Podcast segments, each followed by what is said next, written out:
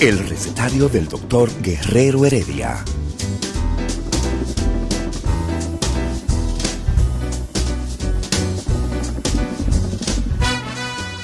Una respuesta para cada pregunta.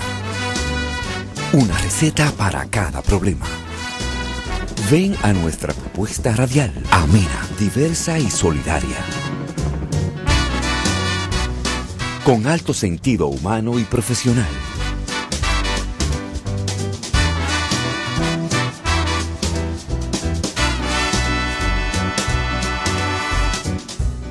Buenos días. Bienvenidos al recetario del doctor Guerrero Heredia.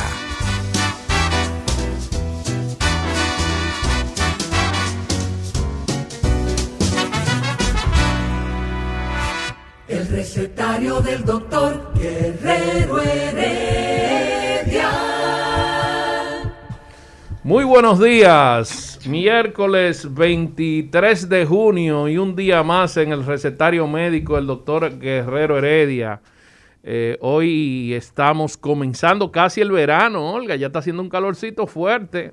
Doctor, aquí hay otra cosa que no sea verano en este país. No, aquí hay ocho meses de verano y cuatro meses de calor. Así es. Eso es más o menos el- el- la, la distribución de, de los años del- de la estación del año. Mucho calor, mucho calor. Pero julio, junio y agosto.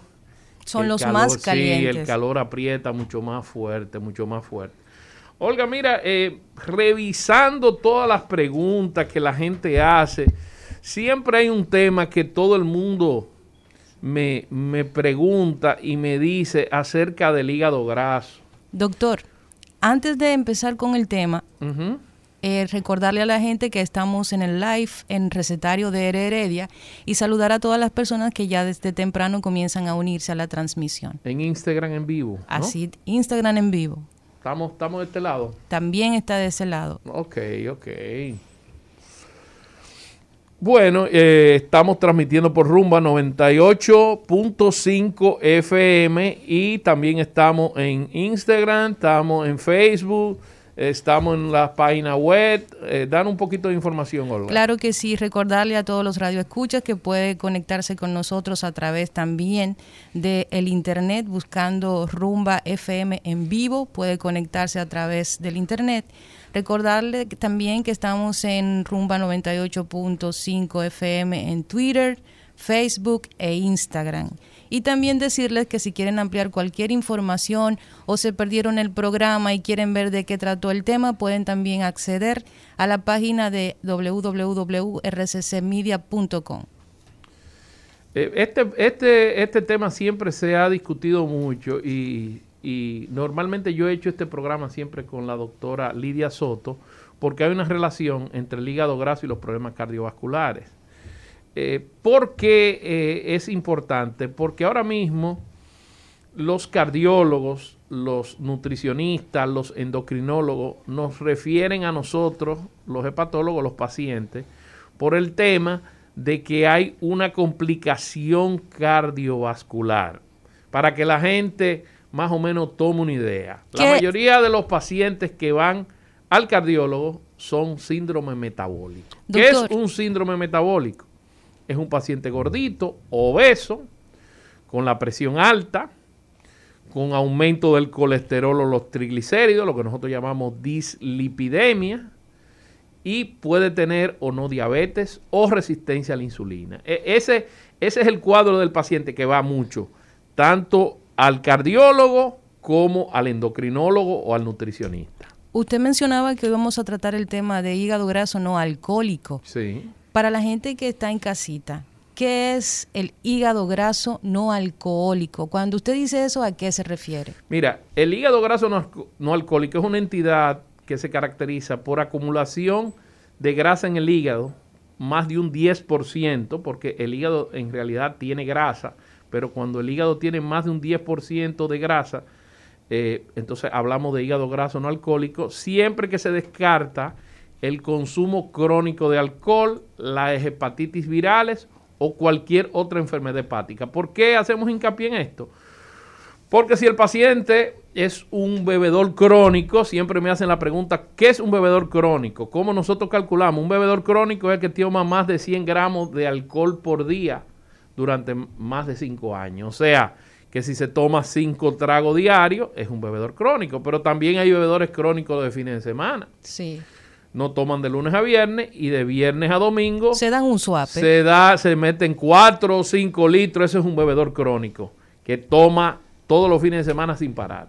Entonces, una vez nosotros descartamos que este paciente no es un bebedor crónico y le hacemos pruebas hepáticas para descartar hepatitis B, hepatitis C y otros tipos de pruebas porque descartamos no hay no es un bebedor crónico, no es un no tiene hepatitis B o hepatitis C, pero hay que descartar otras causas de enfermedad hepática. Entonces, luego que nosotros descartamos otras causas de enfermedad hepática, no quedamos con el hígado graso no alcohólico. Por eso, por eso que el término es no alcohólico, porque descarta no solamente el alcohol, sino otras enfermedades hepáticas. Y normalmente este paciente, ¿cómo llega a nuestra consulta? Normalmente este paciente se le hizo una sonografía abdominal de rutina, y el sonografista plantea que hay grasa en el hígado. Eso no da síntomas, o sea, la persona que está padeciendo de hígado, de hígado graso no alcohólico no presenta ningún síntoma a menos que sea así a través de un examen fortuito. Exactamente, lamentablemente no. Los síntomas los relacionamos con las comorbilidades, como yo dije anteriormente. Hipertenso, obeso o en sobrepeso, diabético, o con aumento del colesterol o los triglicéridos. Fíjate que todas esas patologías generalmente son asintomáticas. Eh, la hipertensión se descubre cuando se hace un chequeo. Estamos hablando de que el 36, el 35% de la población en República Dominicana es hipertensa. O sea que no es algo que no es frecuente, es algo muy frecuente. Es un estudio muy famoso que se llama EFRICAR 2, donde demuestra que el 35% de la población en República Dominicana es hipertensa. El 26% de la población en República Dominicana es diabética, en el mismo estudio, en el EFRICAR 2, y el 60% de la población o está en sobrepeso o es obesa, que coincide con las estadísticas de, de nutrición y obesidad en, de toda parte de Latinoamérica y el Caribe. Entonces, fíjate cómo es algo que es muy frecuente, no es una enfermedad, wow, qué raro, no, es una enfermedad muy frecuente porque estamos en un medio en el cual las comorbilidades son muy fáciles, o sea, todo lo que nosotros llamamos síndrome metabólico, como yo te expliqué anteriormente, son estos pacientes que tienen o presión alta, sobrepeso o obesidad o aumento de la, de la circunferencia abdominal, la barriga, la ñoña. La ñoña, porque tú puedes ser flaco y tener una ñoña, entonces hay posibilidad de que tenga hígado graso. ¿Tú ves? Entonces, las, los aumentos de, de las grasas, tanto del colesterol como los triglicéridos, y la hipertensión arterial. Todo eso junto hace el síndrome metabólico. Normalmente estos pacientes con hígado graso no alcohólico tienen uno o todos los síntomas. o sea, para que tú tengas una idea, un 33% tiene uno de los síntomas de hígado graso no alcohólico, tiene alguno de los síntomas del, síndrome metabólico. Pero también un, un 10% tiene todos los síntomas. O sea que es un metabólico completo. Entonces fíjate cómo nosotros llegamos tan fácil a ese paciente. No es un, lo que pasa es que el nombre se oye muy complicado pero es una patología muy frecuente que la vemos todos los días en la consulta. Y que si, si la persona no es un, tomador, no toma alcohol de manera crónica, que es una de los las principales razones para el hígado graso, cuando se trata de una persona que no tiene el hábito de la, de la, de, la bebida, ¿cómo puede llegar a ese punto en donde su hígado tiene toda esa grasa? O sea, ¿qué otros elementos influyen para desarrollar esa condición? eso es una mala noticia para, nosotros los gorditos. La grasa es tan hepatotóxica como el alcohol y como los virus. Inclusive la segunda causa de trasplante de hígado en los Estados Unidos eh, hoy mismo es el hígado, eh, eh, es el NASH. Ahora voy a clasificar la enfermedad hepática no alcohólica, pero la principal causa de trasplante de hígado está relacionada al alcohólico. la segunda causa. La primera es la hepatitis C y la segunda es el hígado graso no alcohólico. Entonces, fíjate, es un artículo reciente de Pathology del 2021 que antes era la segunda causa. Eh, si tú compras la estadística del 2016 con 2021, era la segunda causa y la primera era la hepatitis C. Ahora, como van las estadísticas en 10 años o tal vez antes, la principal causa de trasplante hepático va a ser el hígado graso no alcohólico con su complicación que es el NASH. Entonces ya fíjate cómo la grasa en el hígado, que antes se decía que no tenía importancia, se ha convertido en un problema real de salud. Porque si ya un paciente de estos necesita un trasplante de hígado, ya tú sabes que es una entidad importante. ¿Qué efectos tiene el, hecho de tener grasa en el hígado? ¿Cómo, afecta el funcionamiento del hígado y en, qué condiciones puede derivar un problema de este tipo? Mira, eh, normalmente, tú, ahora vamos a hacer la clasificación en hígado graso no alcohólico y NASH. El, el hígado graso no alcohólico se divide en dos, esteatosis hepática o hígado graso. Este no tiene ningún problema porque solamente un 3% evoluciona hacia la cirrosis. La cirrosis es que el hígado se va poniendo duro y va teniendo una fibrosis y de ahí a cirrosis. Ahora, los que tienen NASH, que es el mismo paciente con hígado graso, pero con aumento de las transaminasas. Las transaminasas son unas enzimas hepáticas la TGO y la TGP, que son las, las transaminasas pirúvica y oxolacética. ¿Y en español eso qué hace en el cuerpo? Eso son, ese es el bombillito que prende cuando tú prendes un carro y le falta aceite. Eh, en el organismo, ese aumento de las transaminasas en español hace, te dice que tu hígado está enfermo, que hay algo en el hígado. Las por eso es que las transaminasas aumentan con el alcohol, aumentan con los virus, aumentan con cualquier otro tipo de enfermedad hepática como la colestasis, eh, eh, hepatitis autoinmune, hepatitis medicamentosa. Todo lo que afecta al hígado te sube las transaminasas. Por eso es que de rutina, nosotros cuando recibimos un paciente, además de hacerle colesterol, triglicéridos, hemograma, uno de los principales eh, exámenes clínicos de sangre son las transaminasas, que son la TGO y la TGP la transaminasa glutámica pirúvica y oxolacética. ¿Qué pasa? Si ese paciente tiene hígado graso más aumento de la transaminasa, y ese paciente no es una esteatosis hepática, sino un NASH. Hemos, estamos usando las siglas en inglés porque en español es un, poco complicado. Cada vez que yo se lo menciono a Héctor me dice, repíteme el nombre, que es, es muy largo. Esteatohepatitis no alcohólica. Doctor, ¿y qué pasa? Por ejemplo, nosotros somos un país que toma mucho alcohol, considero yo. Aquí casi es una religión salir los fines de semana a tomarse la cerveza. Hay gente que le gusta el ron. Nosotros somos incluso un país reconocido por el buen ron que se hace aquí. ¿Qué pasa con esa gente que dice, no, yo me tomo un trago social, pero el trago social se lo toman desde el jueves?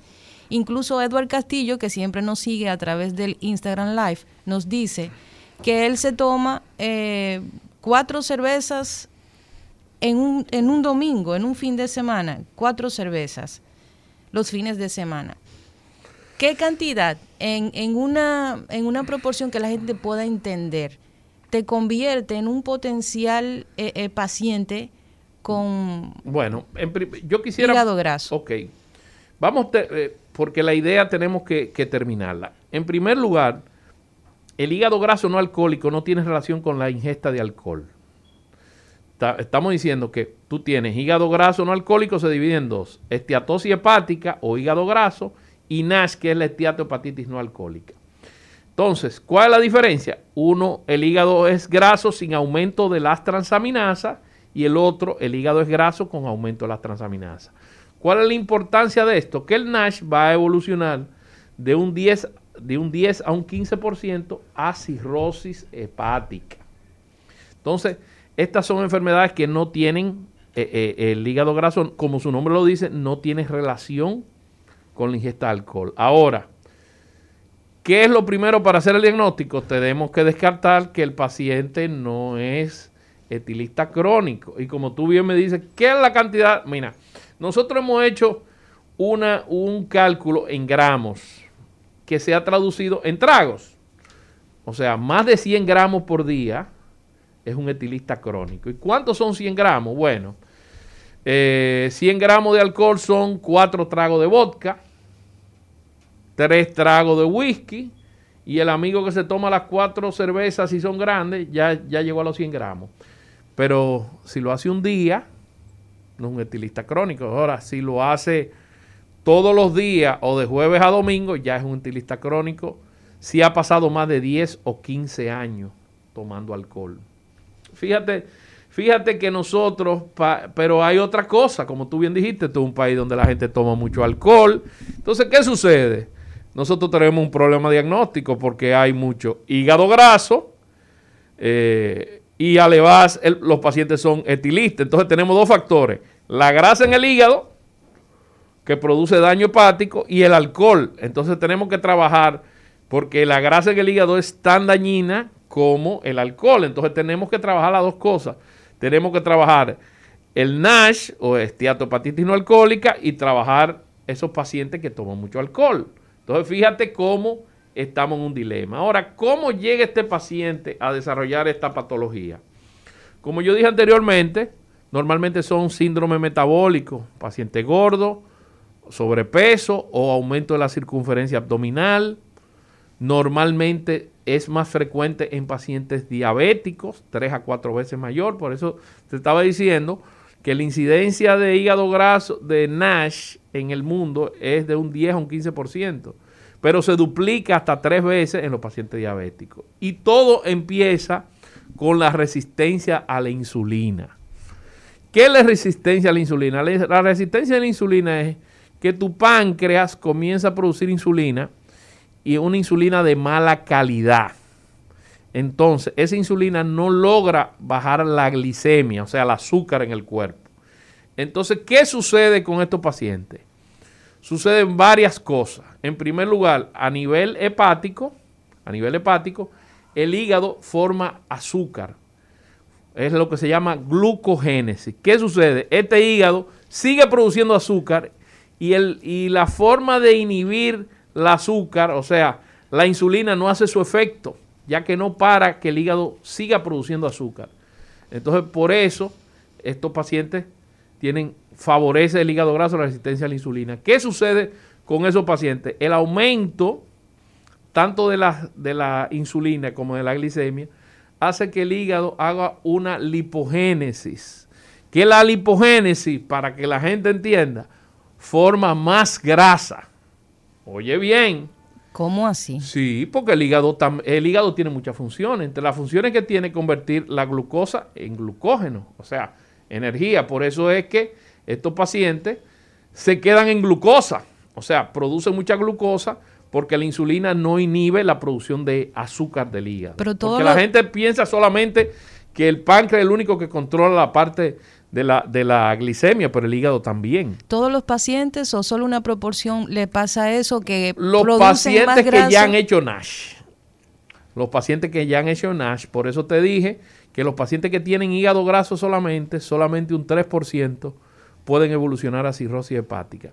Pero los pacientes que tienen esteatopatitis no alcohólica o NASH, que es el hígado graso con aumento de las transaminasas, estos pacientes de un 10 a un 15% van a desarrollar cirrosis. Y, este, hay estadísticas que hablan hasta de un 15 a un 25%. Y de ese 15 a 25%, un 10% pueden desarrollar hepatocelular carcinoma, o sea, cáncer de hígado. Inclusive en esta etapa de la enfermedad no se presentan síntomas. Eh, bueno, no, ya cuando ya el paciente tiene una cirrosis, ya, ya es un paciente con un hígado que ya no funciona. ¿Y cómo se manifiesta ya, en el Ya el paciente se pone, eh, se llena de líquido de asitis, que es como líquido en el abdomen. El paciente puede vomitar sangre porque hace varices esofágicas, tiene edema de miembros inferiores. O sea, ya es un paciente con una cirrosis hepática y cuando evoluciona un hepatocelular carcinoma, este paciente pierde peso, eh, tiene una tumoración. Por eso es que nosotros debemos, la función de nosotros es evitar que ese paciente evolucione hacia la cirrosis. Pero ¿cómo comienza todo esto, doctor? Porque usted bien explicó que la gente no presenta síntomas en la, en la fase inicial de, esas condiciones, pero dijo que las personas con diabetes o con las personas con sobrepeso tienden a ser las personas que presenten este tipo de enfermedad. Sí, por supuesto. Significa que el origen muchas veces de estas enfermedades es los hábitos alimenticios. El origen principal del NASH es el síndrome metabólico, que es obesidad, hipertensión, dislipidemia y la resistencia a la insulina, que es lo que te estaba explicando, que es lo que te lleva a la diabetes. La resistencia a la insulina es que el, páncreas comienza a producir mucha insulina y esa insulina no funciona. Entonces lo que te estaba explicando es que esa resistencia a la insulina es lo que te lleva a la inflamación del hígado por varios mecanismos. El primer mecanismo es que el, a nivel hepático el, el hígado produce mucha glucosa ya que no se inhibe la glucosa por la insulina. En segundo lugar, a nivel muscular, el músculo no absorbe, todo eso por la resistencia a la insulina, no absorbe, no absorbe la glicemia, no absorbe el azúcar. Entonces, todo, y a nivel del tejido adiposo, produce aumento de la lipasa y eso produce lipólisis. Lipólisis destruye la grasa y hace que la grasa vaya al torrente sanguíneo, ácido graso libre, triglicéridos y colesterol tirando para la grasa, para la sangre. Entonces, todo eso hace que esa cantidad de insulina y de, y de, y de azúcar haga que el hepatocito, que es la célula del hígado, se defiende. ¿Y cómo se defiende el hepatocito? Formando más grasa. Entonces fíjate cómo es un círculo vicioso que te lleva al final a la inflamación del hígado. Entonces hay algunos factores que influyen en todo esto. ¿Por qué? Porque hay dos sustancias muy importantes en todo esto. Número uno, eh, eh, la, la, citoquina, adenocitoquina. La adenocitoquina es una sustancia que la grasa del abdomen la produce y esa grasa hace que se inflame no solamente el hígado, sino pues se puede inflamar el páncreas, el colon y llevarte inclusive hasta una pancreatitis y favorece la formación de hígado graso. Esto está súper aumentado en los pacientes con NASH. Ahora, hay otra sustancia que está disminuida en el hígado, en el hígado graso, en el NASH, que es la adinoleptina. La adinoleptina, ¿qué hace? La adinoleptina lo que hace es que metaboliza las grasas y el azúcar. Y al estar disminuida, aumenta la glicemia y aumenta la producción de grasa en el organismo. Entonces, fíjate cómo todo esto te lleva a un círculo vicioso. ¿Y qué pasaba antes? antes nosotros no podíamos hacer el diagnóstico. ¿Por qué? Porque solamente teníamos el aumento de las transaminasas y un paciente sin síntomas y una sonografía que no es eh, definitoria. Antes había que hacer una biopsia hepática. Ahora hay un estudio nuevo que se llama FibroScan o elastografía hepática, que es una onda elástica que choca con tu hígado y demuestra la cantidad de grasa que tiene ese hígado y la cantidad de fibrosis que tiene ese hígado. Como el principio del radar de los murciélagos. Exactamente. Eso es, eso es el principio para la sonografía. El FibroScan es parecido porque el equipo produce una onda y esa onda choca con tu hígado. Esa, esa onda, si tu hígado está duro, esa onda pasa rápido. Y si tu hígado está normal, blando, la onda pasa más despacio. Esto es lo que nosotros llamamos fibrosis. Por eso fue que te expliqué al principio que los pacientes con NASH tienen de un 15 a un 25% de producir cirrosis. Porque la cirrosis no se llega inmediatamente, sino que es un proceso entre 10 y 15 años. Tú tienes una fibrosis grado 1, que es ligera, una un F1, una fibrosis grado 2, que es moderada, y una fibrosis grado 3, que es significativa, hasta que llega a la cirrosis hepática, que es cuando el hígado se pone totalmente duro. Y tú me dirás, ¿qué es la fibrosis?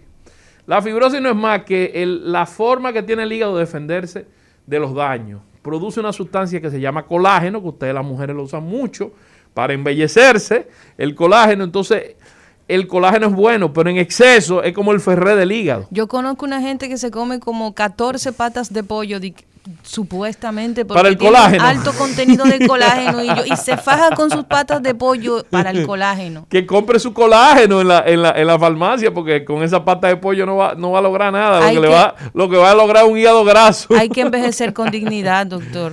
Bueno, mira, eh, yo pienso que la ciencia se puede utilizar para todo eso, porque fíjate, por ejemplo, algo tan sencillo que antes nosotros pensamos que no era ningún problema de salud, que era eh, el tema de, de el hígado graso y ahora el tema del NASH, esteatopatía no alcohólica, ya se ha convertido en un, pro- en un proceso de salud. Pero usted acaba de decir algo importante, que es el origen de mi pregunta hace un ratito. Usted decía que lo que puede terminar con ese, con, eh, comiendo esa, esas patas de pollo es precisamente con un hígado graso. La pregunta de ahorita viene, ¿cómo una persona que no tiene presente el elemento genético que te da el tema de un mal metabolismo o una diabetes que tiene un alto componente genético, qué otros elementos influyen que la gente pueda decir, no, yo me voy a cuidar desde ahora para no llegar a un punto donde yo tenga hígado graso? Claro, mira, en primer lugar la alimentación, como tú bien dijiste, Eh, se habla de que eh, la dieta mejor para el hígado graso o para evitar el hígado graso es la dieta mediterránea, que es muchos granos, Frutos pesca- secos. frutos secos, pescado azul, Aceite de que oliva. tenga aceite de oliva. Y mi querida colega, la doctora Lidia Soto, hemos tratado de dominicanizar la, la dieta mediterránea porque sale muy cara. Entonces nosotros estamos agregando aguacate, sardina, y no puede comprar salmón que utilice sardinas, repollo. Entonces, aumento de frutas y de vegetales y no utilizar grasas saturadas, sino grasas insaturadas. ¿Cuáles son las grasas que se puede utilizar para cuidar nuestro hígado? Bueno, el pescado es la base de la grasa insaturada. Todo tipo de pescado, que no sea frito, por supuesto, ¿verdad? Claro. Eh, pero, y si es pescado azul, como el salmón, el dorado, todos esos pescados tienen más omega. Pero una dieta basada en más frutas, más vegetales, si no puede comer pescado, la pechuga de pollo no es saturada. ¿Dónde está la grasa saturada? En la carne roja, sobre todo la carne roja frita, las comidas, el salami frito, el chicharrón. el chicharrón. se embromó Ahí, todo, ahí es donde está la grasa saturada. La insaturada está en el pistacho, en las almendras, eh, aceite de oliva, frutas y vegetales. La actividad física influye también. La vida sedentaria eh, es un factor coadyuvante del hígado graso. La actividad física se recomienda hacer una actividad física media hora hasta llegar hasta llegar a una hora, hora y media de actividad física junto con el tipo de alimentación. Porque eh, la actividad física junto con una alimentación sana es lo que va a hacer que se evite en un futuro esta patología. Ahora, eh, se ha demostrado que si el paciente pierde un 10% de su peso corporal, ese hígado graso va a mejorar eh, eh, en casi un 100%. O sea- y si, sí, si tú tienes, por ejemplo, 200 libras y perdiste 20, te vas a curar del hígado graso. ¿Se aplica eh, como tratamiento este tipo de, de cirugías de restricción del estómago como el balón gástrico Bueno, o ya eso nosotros lo recomendamos en una segunda etapa. Siempre nosotros recomendamos dieta y ejercicio. Eh, en, la, en la manga gástrica y las cirugías bariátricas, si hay una obesidad mórbida y el paciente no puede adelgazar por su propio medio, como dijimos, grasa no saturada, pescado, frutas, vegetales, eh, porque dijimos que es cara, pero sale más cara una cirugía bariátrica. Entonces, eh, yo pienso que es mejor invertir en el salmón, en el aceite de oliva, en el pistacho, en las almendras, que invertir en una cirugía bariátrica. Ahora, si el paciente tiene una obesidad mórbida y no responde o no tiene la fuerza de voluntad para hacer la dieta y los ejercicios, después de la pausa te voy a explicar qué sucede. El recetario del doctor Guerrero Heredia. Continuamos en el recetario del doctor Guerrero Heredia y estamos hablando de hígado graso no alcohólico y su complicación que es el NASH. Y antes de la pausa, Olga me estaba preguntando la importancia de la alimentación y del ejercicio. Mira, Olga, la alimentación es clave porque si el paciente pierde un 10% de su peso corporal, me explico, si tiene 300 libras y pierde 30, el hígado graso va a mejorar entre un 80 a un 90%. Y si pierde más de un 10% de su peso corporal, ahí entra la importancia de la cirugía bariátrica, porque es más fácil un paciente de 250 libras perder 25 libras, pero si el paciente tiene 300 libras o, o 340 libras, es muy difícil que pueda adelgazar más del 10% de su peso corporal. Doctor, yo pienso que a través de, los años, en los últimos años, la alimentación en el país ha desmejorado bastante. Ah, nosotros como, como cultura, la comida casera era una constante. Sin embargo, en los últimos años, con la proliferación de todas estas, todas estas cadenas de comida rápida, la gente que trabaja, también como una, una forma de esparcirse, la gente visita mucho estos centros de comida rápida para comer hamburguesas, pollo frito, eh, todo el mundo sabe la pasión del dominicano por el chicharrón. Eh, eh, según tengo entendido, la grasa actúa como una droga en el cerebro. ¿Cómo uno puede comenzar a trabajar esa parte ya cuando tiene ese código de comida rápida y comida de comida basura? ¿Cómo uno puede empezar a trabajar el tema de, cambiar de hábitos? Mira, aquí hay dos factores, un factor nutricional y un factor psicológico. Eh, yo siempre digo que eh, la obesidad ya no es un tema estético, sino un tema de salud. De salud. Es una enfermedad. Entonces, la única forma de combatir la obesidad es, como tú bien dijiste, aumentando la actividad física y cambiando los hábitos dietéticos. Porque el tema dieta, de que tú le mencionas a un paciente dieta, que quiere decir, como dijimos ahorita, a, alguien aquí que no quiere dejar el chicharrón. Mientras que si tú le dices, mira, cómete tu chicharrón de vez en cuando, pero disminúyelo, es más fácil que tú le digas, no coma chicharrón nunca más.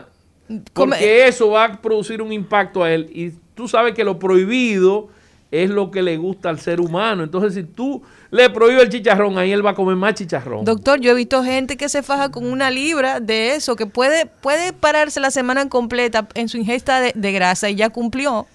Sí, sí, sí, ahí, ¿Eh? hay, un tema. Y precisamente eso me preguntan aquí, eh, me preguntan por, por WhatsApp, me dicen que si es así, si, si existe, ¿hay algún aceite que sea mejor que otro, independientemente de que todos son malos? bueno, el aceite, el aceite de oliva extra virgen es el mejor. Para freír alimentos. Para freír alimentos no, para freír ah. alimentos no, de que tú calientes el aceite de oliva. Pierde propiedades. Pierde propiedades. Lo que se utiliza es el aceite de cánula, eh, eh, eh, es el mejor. Ahora había una contradicción, si el coco sí, si el coco no. Eh, eh, pero eh, hay diferentes aceites que tú lo puedes ver inclusive que te dicen porcentaje de grasa saturada o no saturada. Yo me llevo mucho de las de las etiquetas. De las etiquetas, sí, porque el tema es que tú puedes tener un aceite, un aceite supuestamente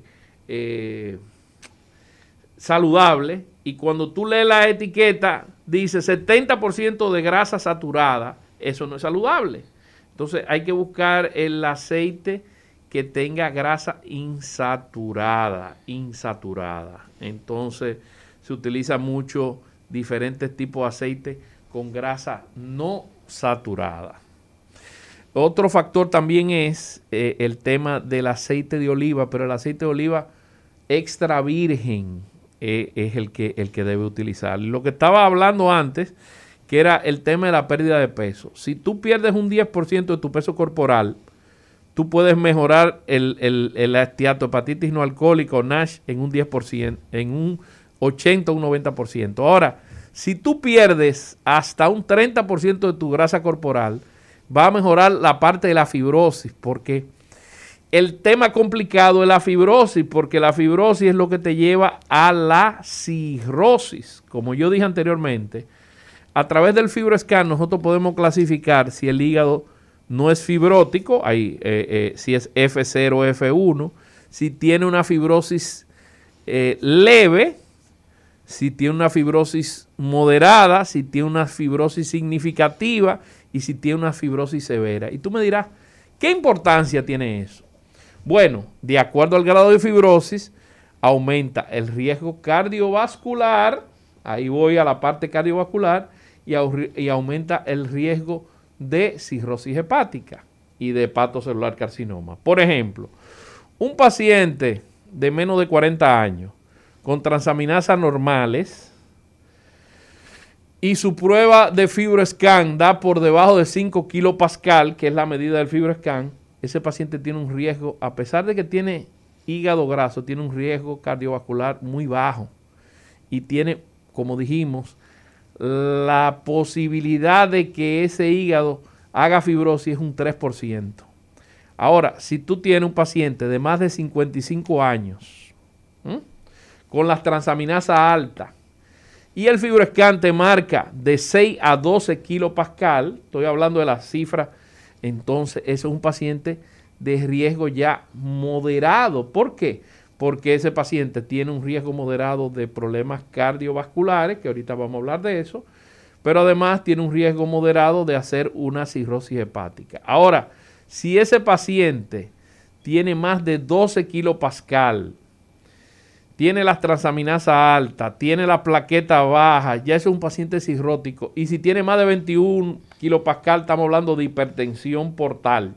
La hipertensión portal, para que la gente entienda, es cuando la vena, hay una vena, que la vena esplénica que sale del vaso, se carga de tanta sangre que hace colaterales y eso te lleva a que tú tengas varices esofágicas, que eso es lo que produce el sangrado, el vómito de sangre que mata a la gente. La citis, que es el, paso de, la linfa hacia la cavidad abdominal, por eso el abdomen se llena de líquido. Tú retienes líquido de miembros inferiores y es un paciente cirrótico. Ese paciente es un paciente de riesgo cardiovascular alto. ¿Y por qué nosotros ahora hablamos más de riesgo cardiovascular que problemas hepáticos? Bueno, eh, se ha demostrado que el 43% de los pacientes con NASH mueren de problemas cardiovasculares. Por eso eh, este programa yo lo hice con mi querida doctora Lidia Soto, porque, eh, ¿cómo te explico? Para que ese paciente evolucione hasta cirrosis hepática o hepatocelular carcinoma, cáncer de hígado, tiene que pasar 10 años. Pero un, un infarto del miocardio te puede producir en cualquier momento. Entonces, el riesgo cardiovascular es hasta de un 40% la causa de muerte. Ahora, ¿qué otras causas de muerte hay? Cáncer no digestivo, un 18%.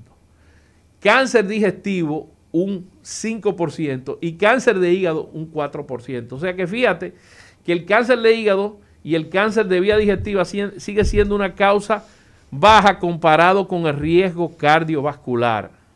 Dos cosas que se me ocurre preguntar. Primero, el, el FibroScan no es un equipo que está en todos lados en República Dominicana. No. Eh, ¿Cuál es el estudio que se utiliza con más frecuencia para una persona eh, diagnosticar, para un especialista de la salud, diagnosticar un problema de hígado graso? Bueno, lamentablemente el único estudio no invasivo para, para estudiar el hígado es el FibroScan, porque lo otro sería la biopsia hepática. La biopsia hepática es meter una aguja en el hígado y funcionar. Yo hice mucha biopsia hepática. Lo que pasa es que a partir del año 2017 tuve la oportunidad de irme a Puerta de Hierro, entrenarme eh, en, la parte de FibroScan y tuvimos la oportunidad de traer al equipo a la República Dominicana.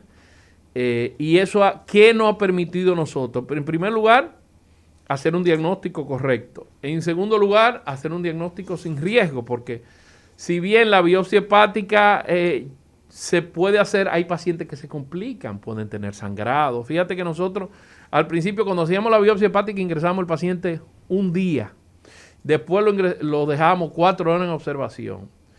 Eh, hay que poner analgésico porque te da un dolor eh, en el hombro, mientras que el fibroscan tú vas en ayuna, te hace el estudio y te va para tu casa. Entonces, cuando tú pones la balanza riesgo-beneficio, siempre va a ser mucho mejor un estudio no invasivo que un estudio invasivo con riesgo. Eh, ahí es que está, está el tema principal de esto. Además, cuando tú le dices a un paciente que le va a hacer una biopsia hepática por un hígado graso. Oh, pero hasta yo lo, pienso dos veces. Es que nosotros, estos pacientes con eh, NASH, nosotros no lo dábamos seguimiento. ¿Cuáles eran los pacientes que yo biopsiaba de hígado? Los pacientes con hepatitis C, que ya estaban casi cirróticos o con una fibrosis severa, los pacientes con hepatitis B y las tumoraciones. Pero este tema de, de NASH, nosotros no podíamos darle seguimiento, porque imagínate, un paciente tú le haces una biopsia hepática eh, eh, cuando tiene una, una, una fibrosis eh, de moderada a severa. Y después, cuando el paciente adelgaza, tú le vas a decir a ese paciente que le va a hacer otra biopsia hepática. Tú ves, los riesgos son muy altos, mientras que es diferente que tú le digas al paciente, bueno, tú vas a un régimen alimenticio, vamos a hacer ejercicio y en tres meses vamos a repetirte el FibroScan. ¿Cuáles son los resultados? Si bajó más de un 10%, por, un 10 de, del peso corporal, la, estiatosis hepática, o sea, la grasa que se acumula en el hepatocito, que es la célula del hígado, mejoró en un 90%. Ahora, si rebajó un 30%, la fibrosis, si no está en cirrosis, es fibrosis leve, moderada o significativa, va a regresar a la normalidad. O sea que se puede retroceder una vez estando en ese Ahora, hay medicamentos que ayudan al tratamiento. Los principales medicamentos que están aprobados por la FDA son, en primer lugar, la vitamina E, porque aumenta la oxidación de, la, de las grasas, y la pioglitazona, que es otro eh, medicamento que actúa a nivel hepático, aumentando el metabolismo de las grasas a nivel del hígado y evitando eh, o mejorando el, el, el NASH o esteatopatitis no alcohólica. Claro, estos tratamientos tienen que estar unidos a la pérdida de peso y al ejercicio. Yo, yo tengo una pregunta que yo sé que mucha gente se la está haciendo en este momento. Vamos a poner una, una situación completamente teórica. Yo estoy en mi casa, estoy escuchando el programa, estoy gordito o estoy gordita. ¿Cuál es el primer paso que yo debo tomar para poder eh, ir a un especialista y diagnosticar que mi hígado esté bien. No tomo alcohol. Bueno, el primer paso eh, es ir al especialista. Pero el primer paso es ir al especialista para que ese especialista te mande lo que se llama un perfil hepático, que eso incluye las transaminasas, Exacto. TGO, TGP, la bilirrubina, la gamma GT y la fosfatasa alcalina. Si esos valores están normales, eh, probablemente tú tengas un hígado graso o una esteatosis hepática. Ahí no hay ningún tipo de problema. También ese paciente podría hacerse una sonografía abdominal para confirmar si el hígado está graso. ¿Qué tan efectiva es esa, esa bueno, eh, abdominal? Eh, bueno, ese es otro tema porque yo también antes del FibroScan hacía sonografía abdominal. El, diagnóstico de hígado graso en la sonografía no es objetivo, es subjetivo. Porque ¿qué es lo que nosotros hacemos? Nosotros comparamos el color del hígado con el color del riñón. Siempre el riñón es más oscuro que el hígado, pero esto es subjetivo porque yo puedo ver esta botella más blanca. Claro. Que, y tú la puedes ver más oscura. No, entonces, no todos los seres humanos perciben el color de la misma forma. Exactamente. Entonces, un sonografista decía, tú tienes esteatosis hepática leve, otro decía, tú tienes esteatosis hepática moderada, y otro decíamos, tú tienes una esteatosis hepática severa. Déjame incluirme, porque no era un problema del médico, es un problema de apreciación y de, y de, y de, y de el procedimiento. Ahora, ¿qué sucede con el FibroScan? El tema del FibroScan es que nosotros con el FibroScan no solamente vemos la cantidad de grasa que tiene el hígado, sino que sabemos el porcentaje de grasa dentro del hepatocito. Por ejemplo, si tú tienes menos de un 10% de hígado graso, tú eres un hígado graso, tú no tienes hígado graso, tú le dices, bueno, tú eres un paciente S0. S0 es la clasificación. Ahorita dijimos la clasificación de, los, de la fibrosis en kilopascal. Ahora estamos diciendo la clasificación de la grasa. S0 es hasta un 10% de acúmulo de grasa en ese hígado. Es un hígado normal. Ahora, si tú eres S1 quiere decir que ya tú tienes de 10 a un 33%, de un 10 a un 33% de grasa en el hígado. O sea, ya tú eres un hígado graso leve. Si tienes de 34 a 66, eres moderado. Y si tienes más de 66% de grasa en el hígado, eres severo. Entonces, la diferencia entre el fibroscan y la sonografía es que el fibroscan es totalmente exacto. La sonografía es subjetiva, el fibroscan es objetivo, porque el fibroscan te mide exactamente la cantidad de grasa en el hígado. Pero ese mismo paciente le diagnostican un hígado graso leve y las transaminasa normal, que acude a un gastroenterólogo, eh, que lo evalúe, que le haga su hepatograma, bajar de peso, comida sana, muy bien. Ahora, si ese mismo paciente, la sonografía dice que tiene hígado graso leve y tiene aumento de las transaminasas, ese paciente debe realizarse un fibroscan. Después de la pausa, vamos a comentar por qué debe hacerse el fibroscan. El recetario del doctor Guerrero Heredia. Continuamos con el recetario del doctor Guerrero Heredia. Y Olga, tú tienes varias preguntas ahí en Instagram en vivo, ¿no? Y también, doctor, además de preguntas, tenemos varias personas que se encuentran ahora mismo en el live y queremos saludar al Guille Open que está en línea, que es ah, el doctor. Un saludo a mi amigo Guillermo Santana. Así es, está Randy Thomas, Ani Cava, eh, JM Boitel, J. Carlos. Eh, Ani Cava saluda, le dice hola doctora, así que salude allá. Por allá, por allá. Y le pide también que en algún punto hable de nódulos de las glándulas suprarrenales. Eh, que ese no es tema mío. Que no es Pero vamos a invitar a alguien para que la complazca y le habla de eso. Una pregunta que surgió hace un momentito en la pausa es las personas, por ejemplo, yo me tomo al día mínimo ocho tazas de café. Sin embargo, yo lo tomo amargo porque me gusta así. ¿Tiene algún impacto el café en todo este tema del hígado graso? Bueno, mira, se ha demostrado que el café es beneficioso tanto para el hígado graso como para la diabetes. Oh, Eso es una buena noticia. Ahora, la mala noticia para ti es que son hasta tres tazas de café. A partir de tres tazas de café ya es dañino. Me pasé. ya te daña el estómago, te produce gastritis, te puede producir úlcera. O sea, que tiene que disminuir la cantidad de, de las tazas en vez de ocho, tres. Pero eh, el café sí se ha demostrado que es bueno para el hígado graso. Ahí también eh, yo leí un artículo eh, que decía el daño de la fructosa. ¿Qué sucede con la fructosa? el, azúcar. El azúcar, pero el azúcar de tipo fructosa.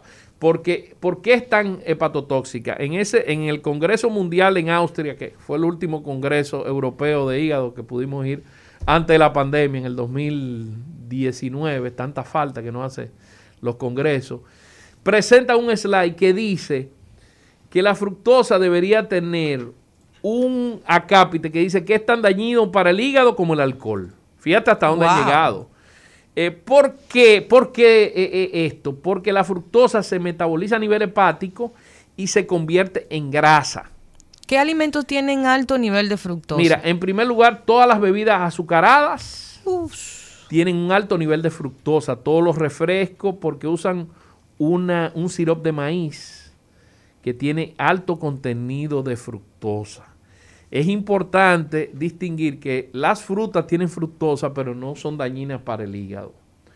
Porque, eh, eh, porque eh, me surgió esa pregunta una vez que yo hice hincapié en el daño de la fructosa, pero las frutas, aunque tienen fructosa, se metabolizan de una forma diferente y no son hepatotóxicos. Usted se refiere a las colas que se toman, o sea, las, sodas. Todas las bebidas eh, eh, eh, embotelladas tienen sirope de maíz. También los, energizantes. alimentos energizantes, los alimentos procesados, todo eso con fle, con azúcar.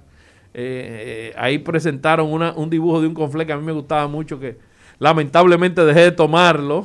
me pasó lo mismo que tú porque ese era mi desayuno favorito eh, eh, pero lo presentaron ahí, todo eso con cornflakes, todas esas cereales. Cereales. Que lo producen, lo hacen con azúcar procesada.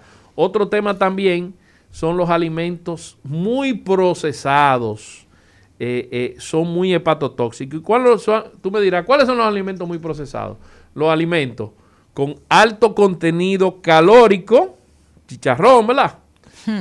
Poco contenido eh, nutricional, ¿eh? entonces, y, y, mucha sal, todo eso son alimentos ultraprocesados. Ultraprocesado es que le han puesto mucha azúcar, mucha sal y nutricionalmente no te aporta nada al organismo. Entonces, los alimentos ultraprocesados son muy hepatotóxicos. A mí me surge una pregunta que me encantaría que la doctora Lidia Soto estuviera aquí también para que nos dé su opinión. De la dieta dominicana, de vamos, a, vamos a ver si nos llama la doctora Lidia Soto, que tú verás que no, se va a conectar con nosotros inmediatamente. La, la doctora Lidia siempre es insistente con la alimentación, pero de toda la dieta dominicana, de lo que nosotros habitualmente consumimos en República Dominicana, ¿cuáles alimentos no van en concordancia con la salud del hígado? Bueno, ya mencionamos el chicharrón. El rey. Ya mencionamos el mondongo. Ya mencionamos el picapollo. ya mencionamos los hamburgues. Tú ves, todo lo que, lo que es sabroso en la boca es hepatotóxico. Pero, sin embargo, la dieta real dominicana, el arroz, la habichuela, la ensalada y el pollo. Todo bien. Es muy nutritivo. Y la bichuela con dulce, el... el, el Ay, no le menciona a Lidia bichuela, no le menciona a Lidia bichuela con dulce. Pero, pero dígame... Esa leche Carnation con esa bichuela, eso es, eso es una bomba. La leche evaporada. La leche evaporada. La leche evaporada. Bueno, pero la que más se usa y la más famosa es la leche Carnation y la más rica también. Es la que tiene el sabor más rico. No le vamos a hacer eh, promoción a la leche Carnation, pero la, la habichuela con dulce es una bomba eh, hipercalórica y de bajo eh, valor nutricional. A diferencia de la habichuela normal que nosotros comemos, la habichuela normal, eh, lo que pasa es el, el único tema es que nosotros cargamos la comida muy salada. Sí, por eso le, le echamos mucha, mucha, mucha sal. Yo he visto y comemos mucha cosa frita también. Yo he visto gente que le pone dos sopitas a una olla de habichuela y le pone encima sal y le pone todos los otros condimentos, pero le pone dos eh, caldos de gallina a la habichuela. Bueno, ahí entra el tema, el tema que tanto la doctora Lidia Soto hace hincapié en el tema cardiovascular. Porque ¿qué sucede con la sal? La sal aumenta la presión y ese aumento de la presión te va aumentando el tamaño del corazón. Eso mismo pasa con el NASH o esteatopatitis no alcohólica. ¿Por qué, es ¿Por qué estos pacientes tienen un 43% de incidencia de morir del corazón? Porque aumenta la arterioclerosis. ¿Y cómo aumenta la arterioclerosis? Porque cuando estaba el divo de la salud dijo, ¿y qué relación tiene el hígado con el corazón? Mira, lo que sucede es, eh, un saludo para el divo de la salud. El divo. lo, que, lo que sucede es que cuando hay NASH, el hígado produce más fibrinógeno, que es una sustancia, es una sustancia que sirve para la coagulación, pero en exceso tapa las arterias y altera el endotelio de las arterias, además de entonces produciendo que ésta se cierre. Entonces favorece a la arterioclerosis, por lo tanto, favorece a los problemas cardiovasculares. Por eso es que estos pacientes tienen un alto riesgo cardiovascular. Si tú te pones a ver, el riesgo cardiovascular es mayor que el riesgo de la cirrosis y, de la, y del hepatocelular carcinoma. Por eso es que cada vez que yo trato este tema, siempre lo trato junto con los cardiólogos, con la doctora Lidia Soto, por la importancia que tiene el tema cardiovascular con, el hígado graso. Otro, otro factor importante también que nosotros mencionamos, además de los factores, los factores de riesgo eh, y la estadificación, es cómo evoluciona esto. Esto, eh, la evolución no es de un día para otro, la evolución toma hasta 10 años para llegar a una, a una cirrosis hepática. Y en la población en general, la incidencia del hígado del NASH, no voy a decir hígado graso porque el tema es que tenemos que distinguir el NASH del hígado graso, porque el NASH no es tan severo, el hígado graso no es tan severo como el NASH. Porque como yo dije anteriormente, el NASH o esteatohepatitis no alcohólica es la inflamación del hígado con aumento de la transaminasa. Ese es el que evoluciona a cirrosis hepática. Entonces, vamos a utilizar el término correcto. Para no usar estiato hepatitis no alcohólica, el término NASH es el que vamos a utilizar constantemente. Ese NASH es el que te puede llevar a problemas cardiovasculares, a cirrosis hepática y a cáncer de hígado. ¿Qué tan frecuente es el NASH en República Dominicana y qué proporción de población lo tiene más elevado o, los casos aparecen más, mujeres o los hombres? Mira, en, en toda, en toda la, la geografía occidental se habla hasta de un 15% la incidencia de NASH. ¿Dónde se produce más frecuentemente? Volvemos a lo mismo. Pacientes obesos, eh, pacientes fumadores, pacientes sedentarios, pacientes con síndrome metabólico, con uno o dos, no tiene que tener, no tiene que ser obeso, si es hipertenso con el colesterol alto o los triglicéridos altos, va a aumentar la frecuencia de, de NASH. Inclusive los pacientes diabéticos tienen de 3 a 4 veces más tendencia a tener NASH que un paciente que no es diabético. Porque, como dijimos anteriormente, todo empieza por la resistencia a la insulina. Porque dijimos que qué pasa cuando eh, eh, hay resistencia a la insulina. Ocurren diferentes factores. En primer lugar, el hígado comienza a producir azúcar, o sea, que es lo que se llama la gluconeogénesis, y la insulina no inhibe esa producción de azúcar. En segundo lugar, el hepatocito produce, comienza a producir grasa, eh, formación de grasa. En tercer lugar, a nivel del tejido adiposo, eso hace que haya lipogénesis, que es la destrucción de la grasa, y esa grasa se vaya a la sangre. Y además de eso, a nivel muscular, disminuye la absorción de glucosa. Entonces, fíjate cómo todas esas cosas se cruzan y te llevan a, ese gran problema. Y como dijimos anteriormente, las dos sustancias que influyen son la adinopectina, que lo dije anteriormente, y la adenocitoquina. ¿Por qué? Porque la adenocitoquina es una sustancia que produce, que sale del tejido adiposo, o sea, de la grasa del organismo, inflama los órganos a nivel abdominal, no solamente el hígado, favorece la obesidad y además de eso te puede inflamar el colon, te puede inflamar el páncreas, te puede producir pancreatitis. Esa es la adenocitoquina. Ahora, la, la adinopectina, en vez de estar eh, aumentada, está disminuida. ¿Y cuál es la importancia de eso? Que esta enzima también la produce el tejido adiposo, pero ¿qué sirve? Sirve para regular el metabolismo de las grasas y del azúcar. Entonces, cuando eso está descontrolado, disminuye la oxidación de la grasa, aumenta la glicemia y favorece al NASH. Tenemos dos preguntas en el live, doctor. Vamos a responderla luego de la pausa. Eh, no se vayan y estén pendientes para cuando regresemos podamos compartir con ustedes la respuesta. El recetario del doctor Guerrero Heredia. Muy buenos días a la audiencia del recetario del doctor Guerrero Heredia, el programa más pegado de salud de este país. Yo soy el divo de la salud y les voy a leer algunas informaciones de salud de las últimas horas. Empezamos con el grupo Rescue, propietario de tres clínicas en el país, y es que mueve nuevas fichas. Estarán preparando la sucesión.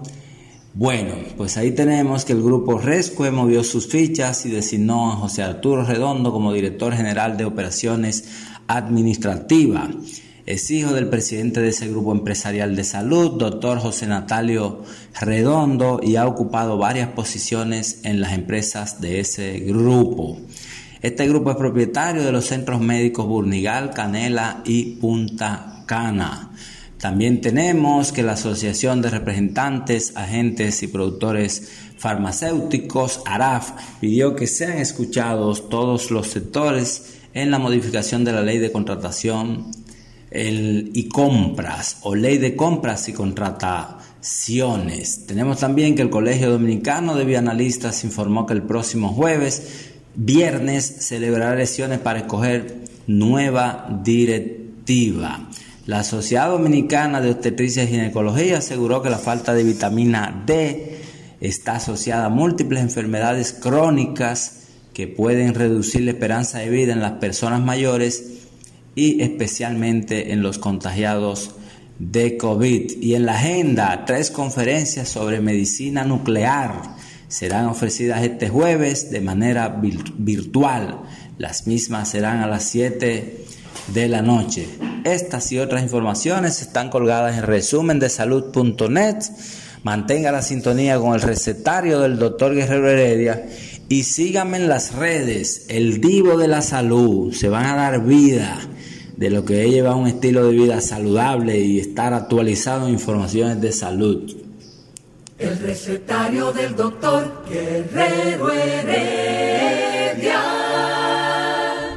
Continuamos con el recetario del doctor Guerrero Heredia por rumba 98.5 FM. Y la verdad que, Olga, yo me siento muy bien haciendo los programas contigo, porque tú logras que yo, de la parte científica, pase a la parte que la gente quiere conocer, porque muchas veces nosotros comenzamos a hablar de hígado, de patocito, y no le llega a la gente. Cuando tú me haces la pregunta y me llevas la pregunta de Instagram al, al, al pueblo, es mucho más fácil que la gente se interese por la patología. Claro, porque hay que traducirle. Ustedes a veces nos dicen unos términos ahí que si uno no se ha desayunado bien, uno, uno chipea, doctor. Entonces hay que traducir, hay que traducir. Mira, es muy difícil hacer la traducción con el tema del hígado, porque el hígado es un órgano muy complicado, tiene más de 500 funciones. Pero fíjate que, por ejemplo, cuando yo voy a hablar de glucogénesis, en vez de chipear con glucogénesis, yo mejor te digo la producción de azúcar que hace el hígado. Exacto. El hígado sigue produciendo azúcar. Entonces, eso es lo que se llama glucogénesis. Cuando te hablo del hepatocito, yo le digo a la célula que forma el hígado para que la gente entienda que forma parte del hígado. Cuando te hablo de tejido adiposo, hablo de grasa, que la grasa forma parte del hígado, pero cuando aumenta mucho la grasa, entonces ahí estamos dentro de lo que se llama hígado graso. Y si ese hígado graso está acompañado de aumento de las transaminasas, que son unas enzimas que se pueden eh, ver en unos análisis clínicos. Estamos hablando de NASH. Tranquilo, y eso es por ahí que debemos darle seguimiento. Tranquilo, que yo me tiré la serie de House completita antes de trabajar con ustedes. Entera me la, me la tiré para poder eh, eh, conocer esa terminología médica y toda esa cosa. Tranquilo. Pero aquí en el live, como dijimos antes de la pausa, tenemos varias preguntas. La primera, Marisol Paniagua Hernández, dice que ella se come una taza de habichuelas con dulce una vez al año. Una sopera mediana. ¿Está bien? ¿Está preocupada Marisol? No, dile, dile a Marisol que voy a usar el refrán que dice, una vez al año no hace daño. Bien ahí. Sí, porque nadie se va a morir porque se come una habichuela con dulce un día, ni se come un chicharrón un día. Eh, eh, el tema es si tú lo haces todos los días o, tres, o más de tres veces a la semana, tú ves. Otra preguntita que me surge a mí a raíz de un comentario de Edward Castillo que dice que limón, aguacate, manzana verde, jugo de esos que, se, que limpian el hígado. ¿Qué tan cierto es el tema ese de los jugos detox? Que la gente se los ha puesto muy de moda, que ligan una serie de cosas ahí que a veces resultan imbebibles pero la gente dice, no, que eso limpia el hígado. Bueno, el, el, eh, todo, lo, eh, todo lo que es esos jugos detox tienen eh, antioxidantes. Entonces, no, mm, no te puedo decir que limpie el hígado, pero es, favore, favorece la salud porque tiene antioxidantes y los antioxidantes recogen los radicales libres y los radicales libres es lo que produce cáncer y produce daño, inflamación y todos los daños a nivel hepático y cardiovascular. Entonces, no te va a hacer daño. Ahora, no veo diferencia de hacer un jugo de pera, manzana y, limón que hacerlo de berro, eh, rúcula y no sé qué otra cosa. O sea que eso es marketing, doctor. Eh, sí, porque tiene que ser verde. Claro, eso es marketing. Que ser verde. Otra pregunta que nos llega, nos llega a través del Instagram Live es la de Teresina Boto, que primero reporta sintonía y nos dices hola, hola Teresina. Hola Teresina, ¿cómo le va? Saludos para el doctor y Olga. Excelente programa. El doctor comunica excelente. Oiga, doctor, ahí. Tú ves, Olga, que yo no hablo tan, tan ah. complicado como tú me dices. Coja ahí, coja ahí. Y nos pregunta que dónde hay equipos para el fibroscan. Mira, ¿dónde hay equipos de fibroscan? Mira, el, yo nunca promociono donde yo lo hago porque eh, eh, no me gusta promocionar, pero en, en, realidad yo lo realizo en Endolab. Eso está en Gascue, en la Pedro Ignacio Espaillat número 106, y ahí nosotros tenemos el servicio Endolab. Eh, eh, el FibroScan solamente el paciente tiene que estar en ayuna, eh, sin haber comido durante cuatro horas, pero nosotros como sabemos cómo es el dominicano, le pedimos que esté totalmente en ayuna. Y si tiene algunos análisis, preferimos que el paciente lleve los análisis, pero no es contraindicado hacer FibreScan en ningún tipo de paciente. ¿Dónde tenemos problemas con el FibreScan?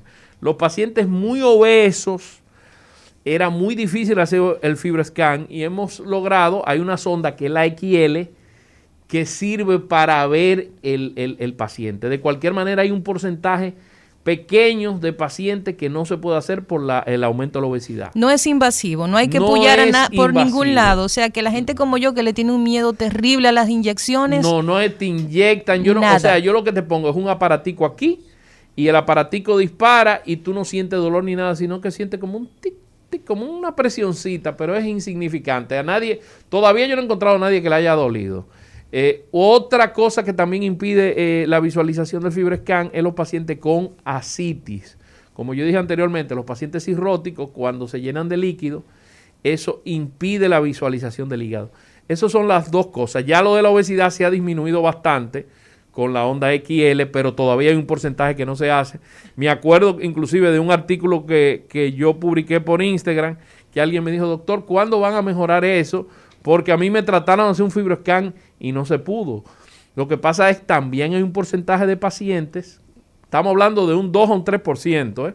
que tienen alteraciones anatómicas. Yo he tenido problemas con pacientes que han tenido fractura de costilla o las costillas están eh, de una forma eh, diferente porque para que tú veas la onda, la onda del sonido pasa entre las costillas para llegar al hígado. Si la costilla está muy cerrada o hay alguna alteración anatómica o por ejemplo, las mujeres ahora que utilizan mucha prótesis de mama, eh, he tenido problemas con eso, porque eh, la parte de la costilla, el cuarto espacio intercostal, está cubierto por la mama. O si tienen una abdominoplastia, una liposcultura muy, muy grande, te cambia la anatomía. No es que no se pueda hacer, pero esos pacientes son más, más, más trabajosos, porque para que tú sepas, el FibroScan es un estudio que normalmente tú lo haces entre 10 y 15 minutos. Y el paciente panzón, esa super panza que a veces esa algunas personas... hay que utilizar la sonda XL, el número uno, y, tener paciencia, mucha paciencia, cambiarlo de posición. Eh, eh, eh, la curva del aprendizaje es muy importante porque después que ya tú tienes, ya nosotros tenemos cuatro años haciendo el procedimiento y hemos agarrado algún tipo de tips que antes no teníamos. Mientras más tú haces el procedimiento, más confianza sienten el procedimiento. Olga, eh, estamos recibiendo llamadas. Sí, sí, vamos, sí, vamos a, contestar, vamos a hablar con el público. Vamos a motivar a que nos llamen al 809-682-9850, 809-682-9850, nuestra línea local, y nuestra línea internacional el 1833-380-0062. 1-833-380-0062. Mira, Olga, tú me estabas comentando el tema de... aquí, hay, ya aquí el panel está lleno. Hola, sí, llamada, por favor. Sí, pregunta. Yo, quiero, saber, aunque están hablando del hígado graso, pero para ¿qué, qué, qué, uno debe de hacer de manera cotidiana para mantener, por ejemplo, el colon lo menos sucio posible? Mira, el colon siempre está sucio porque por ahí sale la materia fecal, pero me imagino que tú te refieres eh, al, al, al trayecto del colon para que el colon tú puedas evacuar más frecuentemente. Normalmente es aumentar la cantidad de fibra, frutas y vegetales. Buenos días, recetario. Sí, eh, él habló ahorita de la leche evaporada. Sí. Y yo oigo médicos recetando leche evaporada con habichuela negra para subir la defensa. Son brujos. Eh, yo lo felicito ese médico, sin comentarios. Buenos días, recetario. Sí, buenas tardes. Buenas. Gracias. Mire, yo tengo un hijo que tiene que hacerse un fibroescáner. Eh, eh, la, audición. ¿No se oye? Sí, sí, ya lo escuchamos. Sí. Ok, digo, tengo un hijo que debe de hacerse un fibroescáner desde diciembre. Eh, pero el seguro no le cubre. Eh, ¿Usted sabe si hay algún sitio donde lo hacen que el seguro cubra? Mira, qué, qué buena pregunta. Antes de eso, Olga me hizo esta pregunta fuera de cámara y me dijo, ¿y los seguros lo están cubriendo? Mira, nosotros estamos tratando de que la seguridad social cubre el FibreScan. ¿Por qué? Porque es un estudio no invasivo. que no tiene ningún tipo de peligro. Los costos no son tan altos. Si, si la seguridad social cubre un 70%, el paciente lo que pagaría es lo mismo que paga por una endoscopía por la diferencia. Entonces nosotros eh, hacemos un llamado a la seguridad social para que incluya en su talonario de diagnóstico eh, el FibreScan, ya que no solamente es importante que se sepa que no solamente nosotros en el país hacemos FibreScan, hay otros centros que están haciendo FibreScan, inclusive en Santiago ya pusieron un FibreScan. Entonces yo pienso que es una forma de es una forma de abaratar eh, los costos y que el diagnóstico se haga de una forma bien rápida. Recetario, buenos días. Sí, buenos días. Buen día. Sí, doctor, yo tengo... Baja un poco su radio, por favor. Yo tengo diabetes y también siento una molestia dolorosa detrás aquí en la espalda, en la costilla izquierda por ahí trata de bajar un poco el radio, que tiene un eco, ¿eh? Por favor. Sí, ahora Pues bien, en la costilla eh, del lado izquierdo, detrás, siento un dolorcito. Eh, tengo hígado graso, me dijo la doctora, pero quiero saber si eso va con el tema que usted está tratando. No, mira, en realidad no hay ninguna relación entre el dolor y el hígado graso. El hígado graso muchas veces produce una sensación de pesadez o dolor del lado derecho, en hipocondrio derecho, o sea, debajo de la costilla derecha, pero no produce dolor eh, eh, en área lumbar. Sí, buena. Recetario, doctor bueno. Heredia. Bueno, excelente programa, de verdad que sí. Tengo una preguntita, doctor. Yo soy enfermo comiendo dulce, pero hago mucho ejercicio. Yo quiero saber si eso afecta el hígado o causa diabetes, porque como mucho dulce principalmente después de comida. Sí, gracias por tu pregunta. Mira, en realidad el tema es que mientras tú eres joven y haces mucho ejercicio, tu metabolismo está muy bien, pero como dijimos anteriormente, la fructosa en el hígado se convierte en grasa y esa grasa se va a acumular cuando tu metabolismo comience a ser más lento, eh, ese, ese, esa cantidad de azúcar te puede llevar a una diabetes o te puede llevar a una esteatohepatitis no alcohólica o NASH. Mi recomendación es que vaya disminuyendo la cantidad de dulce. Sí, buenas. Recetario. Sí, buenas. Sí, quisiera preguntar, ¿la vesícula puede dañar el hígado eh, y si, y si el hígado después que tiene cirrosis puede recuperarse. Gracias. Muy buena pregunta. Mira, sí, la vesícula, si obstruye el conducto hepático, te puede producir una colestasis intrahepática y llevarte a lo que se llama cirrosis biliar secundaria.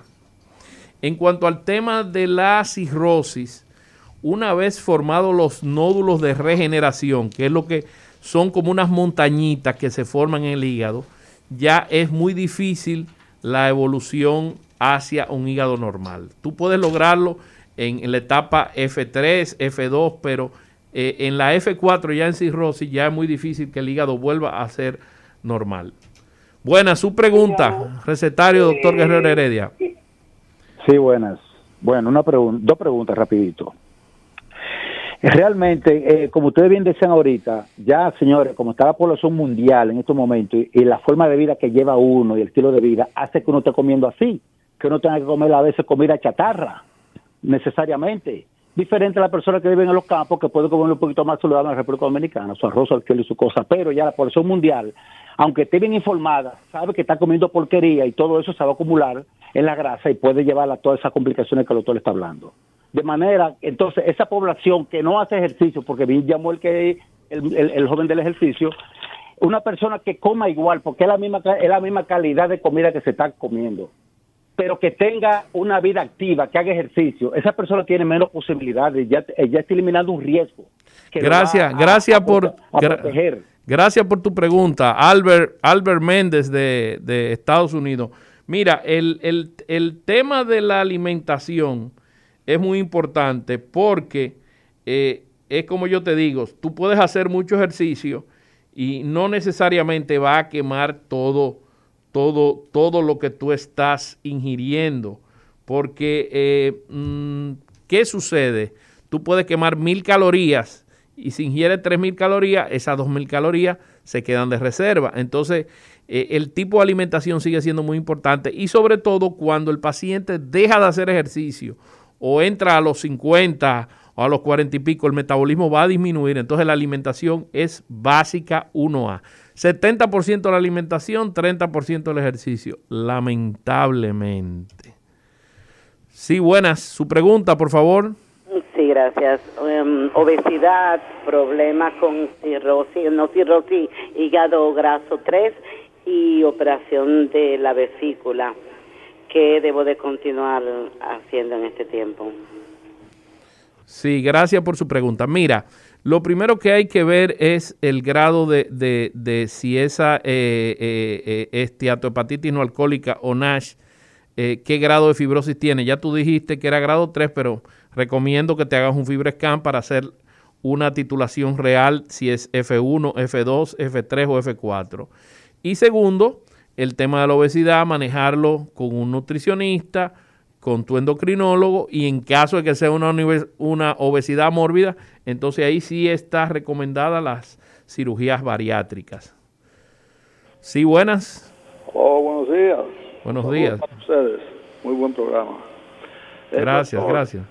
Eso, esa, esa preparación casera que uno hace, por ejemplo, yo me he dado cuenta que en la ensalada que usted come fuera de su casa, por ejemplo, que le echan eso aderezo, toda esa porquería.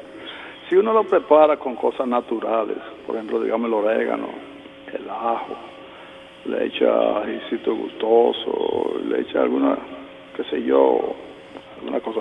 Eso es más saludable que todo eso, ¿verdad? Claro, por supuesto. Gracias por su pregunta. Sí, muchas de estas salsas que se utilizan para las ensaladas tienen gran contenido calórico y además tienen aditamentos que pueden ser dañinos para la salud. Todo lo que es natural eh, es mucho, mucho mejor. Aquí me están preguntando otra vez que dónde es que yo realizo el, el FibreScan. Mira, eh, nosotros realizamos el FibreScan en la Pedro Ignacio Espaillat número 103 en Endolab, en Gascue. Eh, solamente el paciente tiene que estar en ayunas y no necesita ningún otro tipo de preparación. Sí, buenas. En este tiempo. Sí. Su pregunta, recetario doctor Guerrero Heredia. Sí, eh, la otra pregunta que, que, le tenía era la siguiente. ¿Cuál es el cuadro clínico que le dice al, al gastroenterólogo que hay que hacer un fibroscan porque sospecha de un de una fibrosis y o si o si se puede hacer de manera rutinaria para para evaluar el hígado si tiene fibrosis o no cuando decimos que un hígado es normal según el fibroscan o sea si es si es importante como hacer una placa de tora, cualquier cosa que le dice a uno cómo está la cosa de manera rutinaria, si un fibroscan es importante de manera rutinaria para detectar fibrosis hepática. Gracias por tu pregunta, Albert. Mira, el tema de, de rutinario eh, no lo podemos utilizar por el tema de, porque hay un, costo, tiene una indicación. Si yo te digo que vamos a hacer el, el FibroScan de forma rutinaria, sin indicación médica, estaría aumentando los costos. Sobre todo que la seguridad social no ha logrado cubrir, cubrir el FibroScan. Ahora, no tiene ningún efecto secundario, no tiene ninguna contraindicación. O sea que cualquier persona que se quiera hacer un FibroScan se lo puede se lo puede realizar. Ahora, cuando tú sospechas de que ese hígado está enfermo, número uno, como dijimos, en los pacientes con síndrome metabólico, obesos, eh, en sobrepeso, hipertensos, aumento de los triglicéridos, aumento del, colesterol, los pacientes diabéticos o que tengan un índice de masa corporal por encima de 29 o que la circunferencia abdominal sea muy grande, los barrigones, deben eh, chequearse su hígado, hacerse su FibroScan. Pero no hay una sintomatología que te diga, este paciente tiene NASH. Eh, su pregunta, por favor, recetario doctor Guerrero Heredia. Sí, buenos días. Sí, buenos días. Doctor, por favor, dígame, eh, ¿qué es la carragenina y qué es una inflamación del tracto digestivo? Gracias. La carranenina, yo no, nunca he oído hablar de la carranenina. Eh, la inflamación del tracto digestivo es como yo expliqué anteriormente.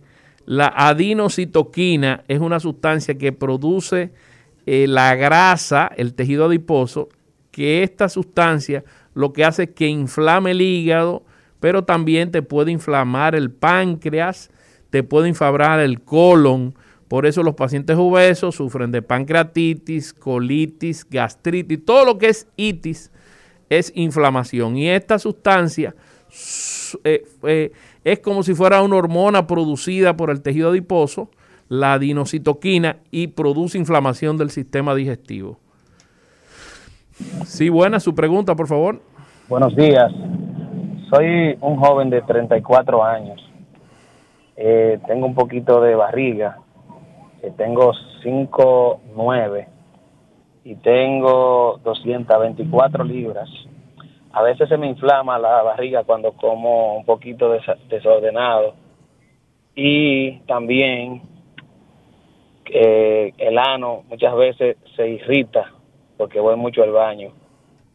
Gracias por su pregunta. Mira, lo primero que tienes que hacer es que tú te hagan un, análisis de que, eh, visitar un gastroenterólogo o un hepatólogo que te haga todos tus exámenes clínicos hepáticos y ahí vamos a saber si tiene alguna alteración de las enzimas hepáticas para que te evalúen y saber si tú tienes NASH o esteatohepatitis no alcohólica. De cualquier manera, el sobrepeso favorece eh, la formación o la inflamación del hígado. Eh, esta fue la última pregunta, ya el tiempo se nos acabó, de verdad que las líneas están repletas, pero otro día trataremos ese tema y mañana se continuará con otro programa del recetario del doctor Guerrero Heredia por Rumba 98.5 FM. Hasta el mañana. Recetario del doctor Guerrero Heredia.